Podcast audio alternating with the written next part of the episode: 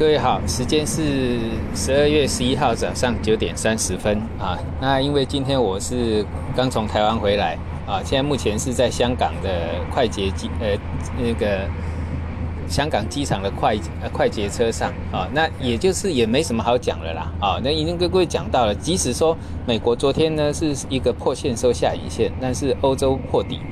这个趋势没有改变之前，大家就观望就好啊。一个趋势要改变没那么快，那该讲的都讲过了，该注意的那大家要注意一下，谢谢。